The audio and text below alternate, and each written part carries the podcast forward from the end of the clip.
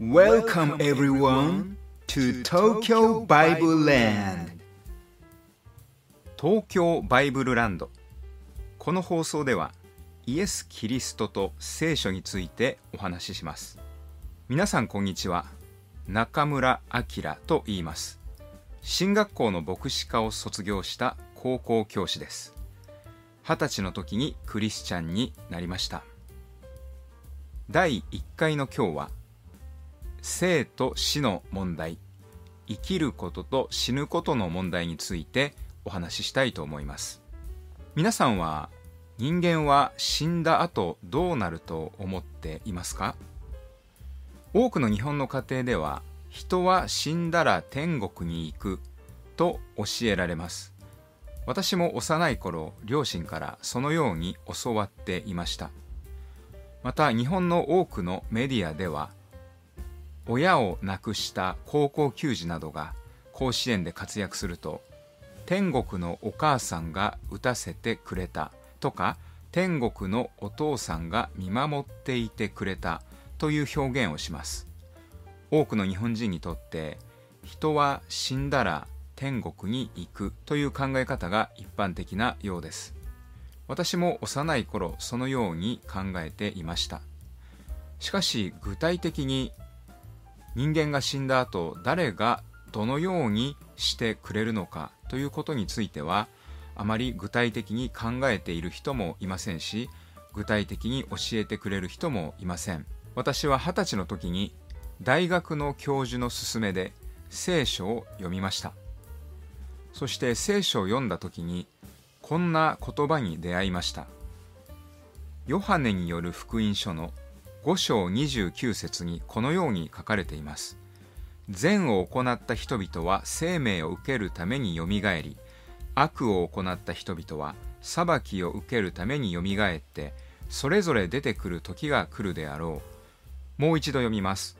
ヨハネの福音書5章29節。善を行った人々は生命を受けるためによみがえり悪を行った人々は裁きを受けるためによみがえってそれぞれ出てくる時が来るであろう。聖書でいう善を行った人というのはイエス・キリストを救い主として信じた人。悪を行った人というのはイエス・キリストを救い主として信じなかった人を指します。このヨハネの福音書5章29節によればどんな人でも最後にはよみがえるということになります。善を行った人もよみがえる。悪を行った人もよみがえるということは古くは聖徳太子や源頼朝徳川家康など歴史上存在した全ての人々が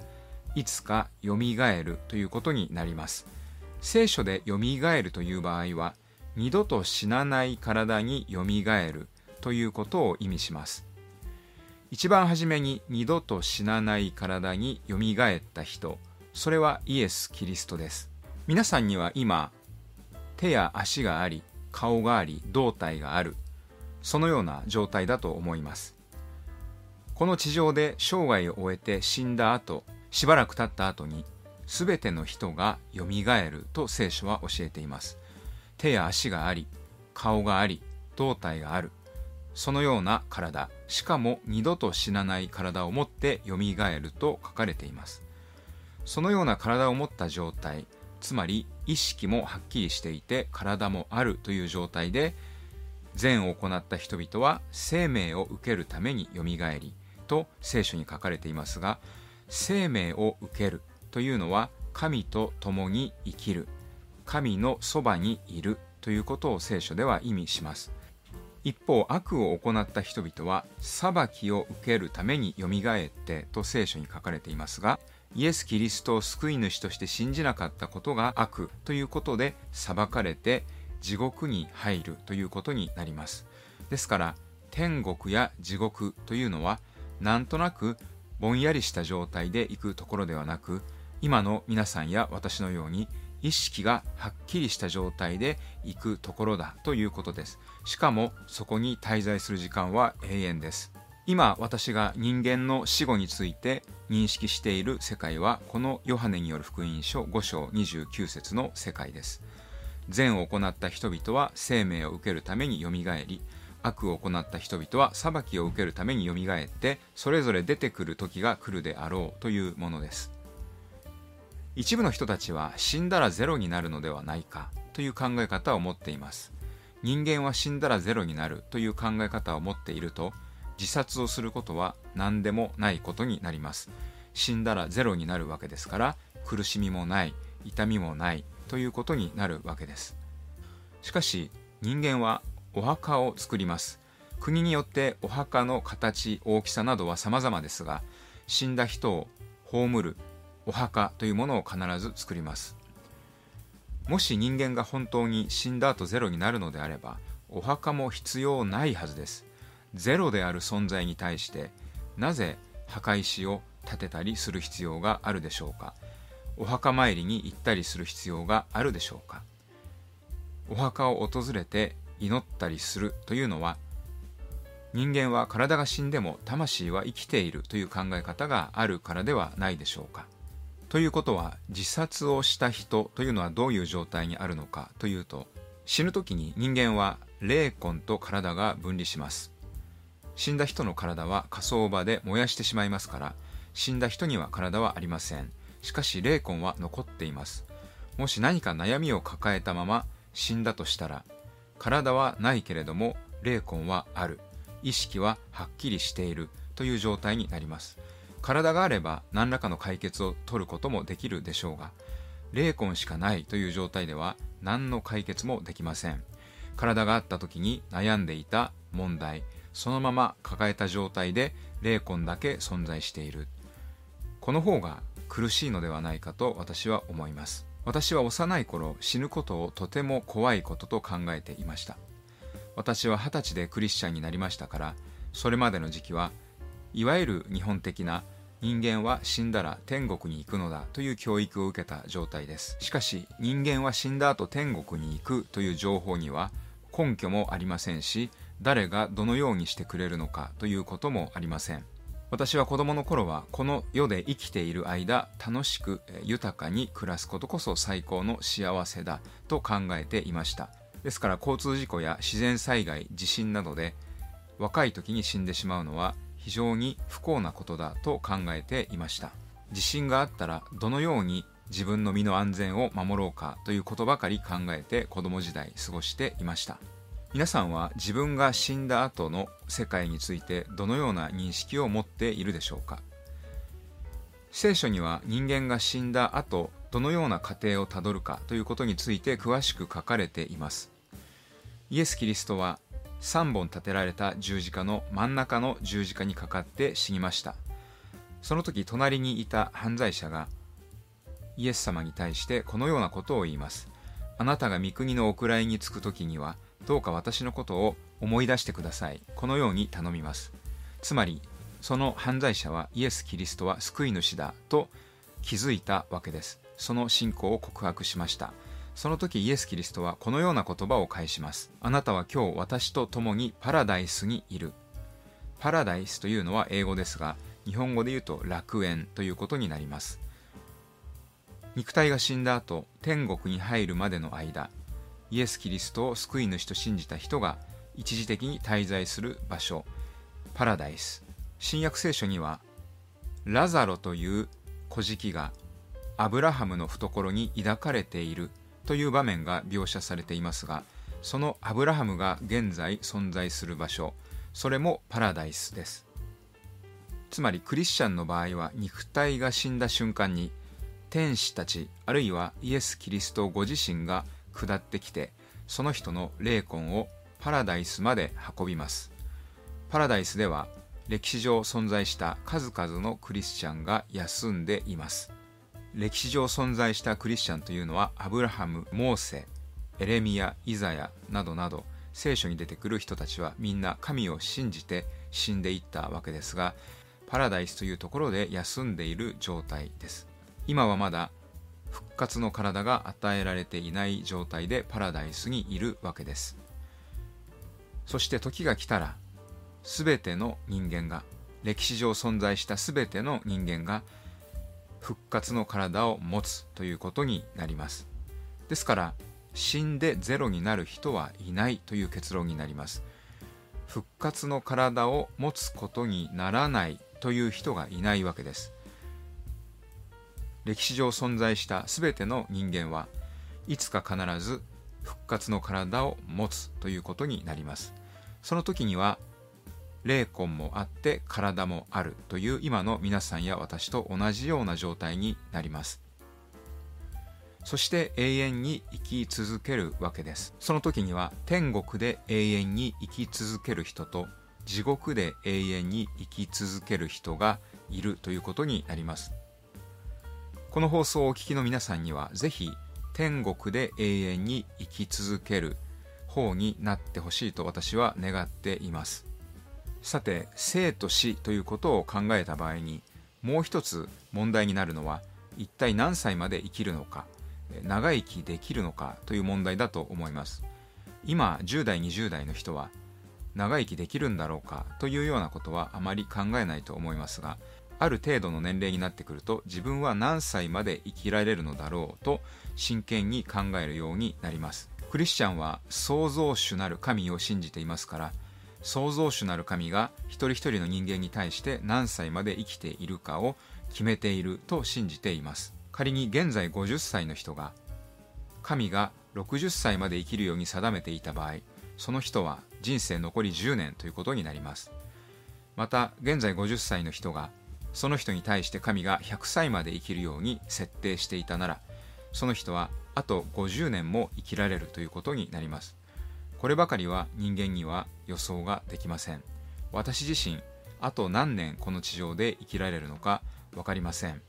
最近何歳まで生きられるのかということに関して私が発見したことがあります。福音を伝える働きをしているクリスチャンは長生きをするという法則があるようです。有名な伝道者であったビリー・グラハムという人は100歳まで生きましたし日本でも小山礼二牧師は現在96歳で今なお牧師としての活動を続けています。このように神の目から見てこの人は長く生かしておいた方が良さそうだという人はこの地上で長生きするのではないかと思います。そう思う根拠は実は聖書にもあります。聖書には実のならないイチジクの話があります。ある土地の所有者がイチジク畑に来て全然実をつけないイチジクの木についてこんな木は引っこ抜いてしまえと言いますがそのイチジク畑の管理人は肥料をやったり水をやったり工夫してみますから引っこ抜くのはもうちょっとお待ちくださいというわけです。その畑の所有者からしてみると実のならないイチジクの木なんてただ無駄に土地を占有しているだけだ。抜いてしまえということです。私たち人間の存在も神の目から見てそのように見えるのではないでしょうか。神にとって全く有益なことをしない人間というのは早めに引っこ抜いてしまう。この世での生涯を終わらせてしまっても何の問題もない。と神はお考えになるはずです。一方福音を伝える。イエス・キリストのことを伝える働きをする。そういった活動をしている人は神に賛同している神と共に働いている人というふうに神の目には映るのではないでしょうか。ビリー・グラハム牧師や小山礼二牧師が長く生きているのは福音を伝える働きをしているからではないかと私は考えます。仮に私がクリスチャンでありながらゲームが大好きで毎日ゲームに没頭していて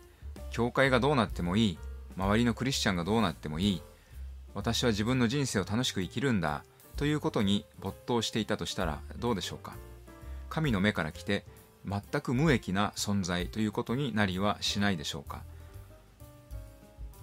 最近そんなことを考えています。神の目から見て有益な存在となること。これが長生きの秘訣ではないか。と思います。今日この放送を通して皆さんにお伝えしたいことは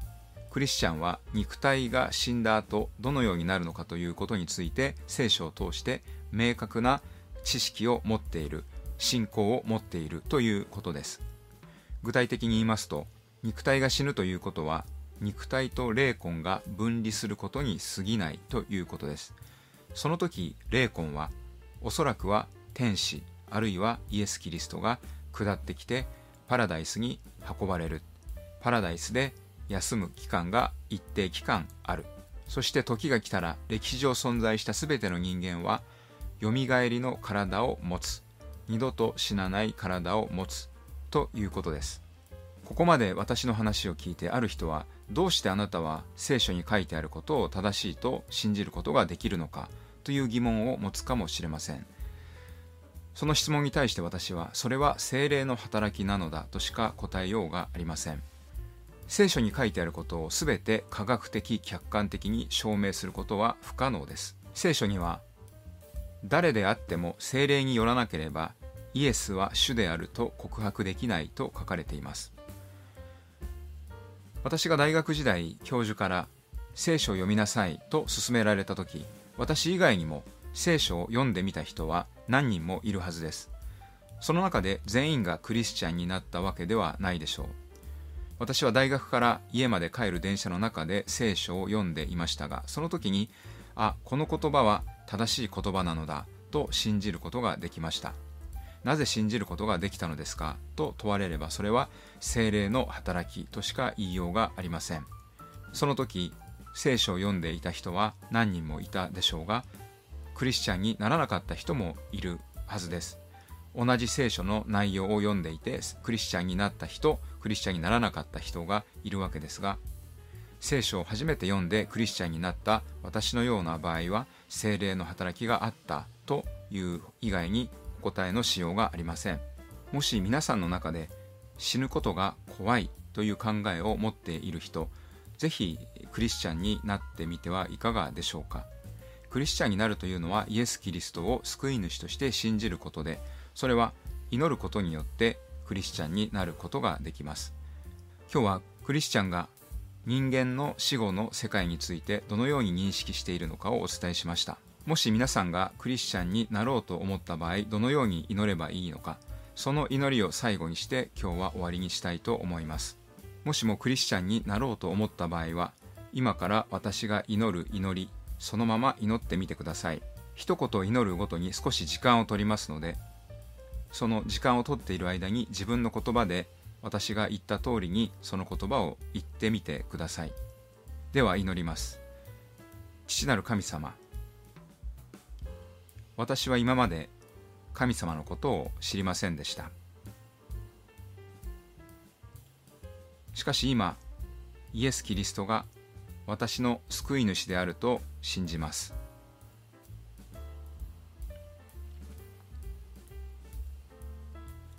イエス・キリストが十字架で命を捨てたこと。イエス・キリストが血を流されたこと。これらのことによって私の罪が完全に許されたと信じます。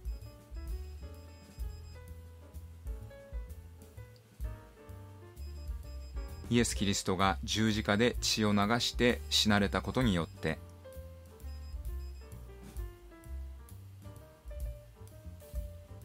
私の罪が神によって完全に許されたことを心から信じます。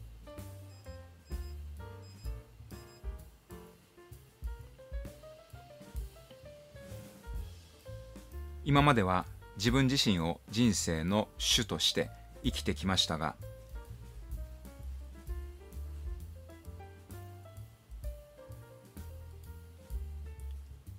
これからは神様あなたが私の人生の主となって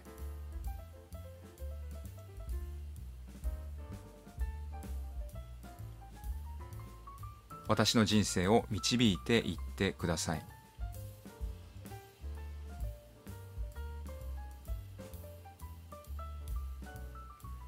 どうか精霊の働きかけによって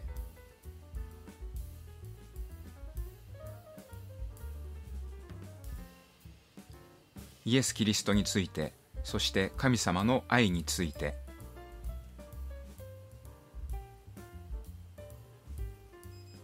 さらに深く知ることができるように導いてください。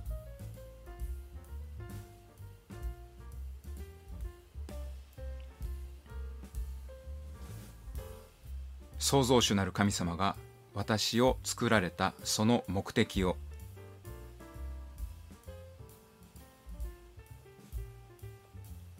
どうか私がはっきりと知ることができますように。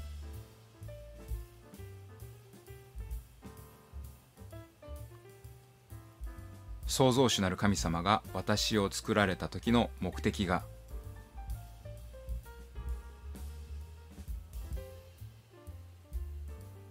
一つ一つ成し遂げられますように祈ります。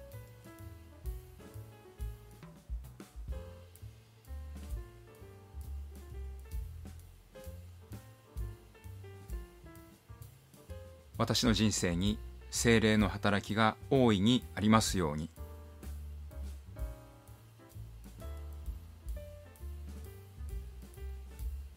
神様私に働きかけてください。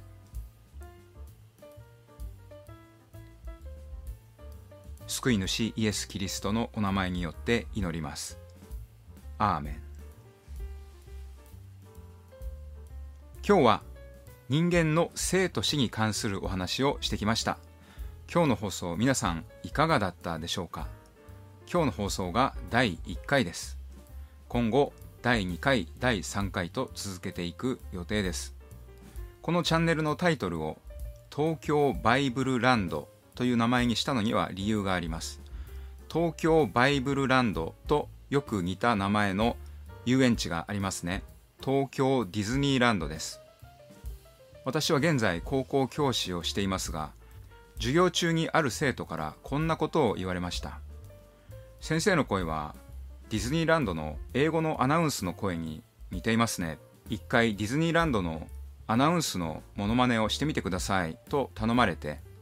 Welcome everyone to Tokyo Disneyland. と言ったところ大いに受けましたそれをもじってつまり東京ディズニーランドをもじって東京バイブルランドとしてみました。ですからこの番組のオープニングで Welcome everyone to Tokyo Bible Land と言っているわけです。皆さんよろしければ今後第2回第3回と続いていく今後の放送ぜひお聞きください。中村明でした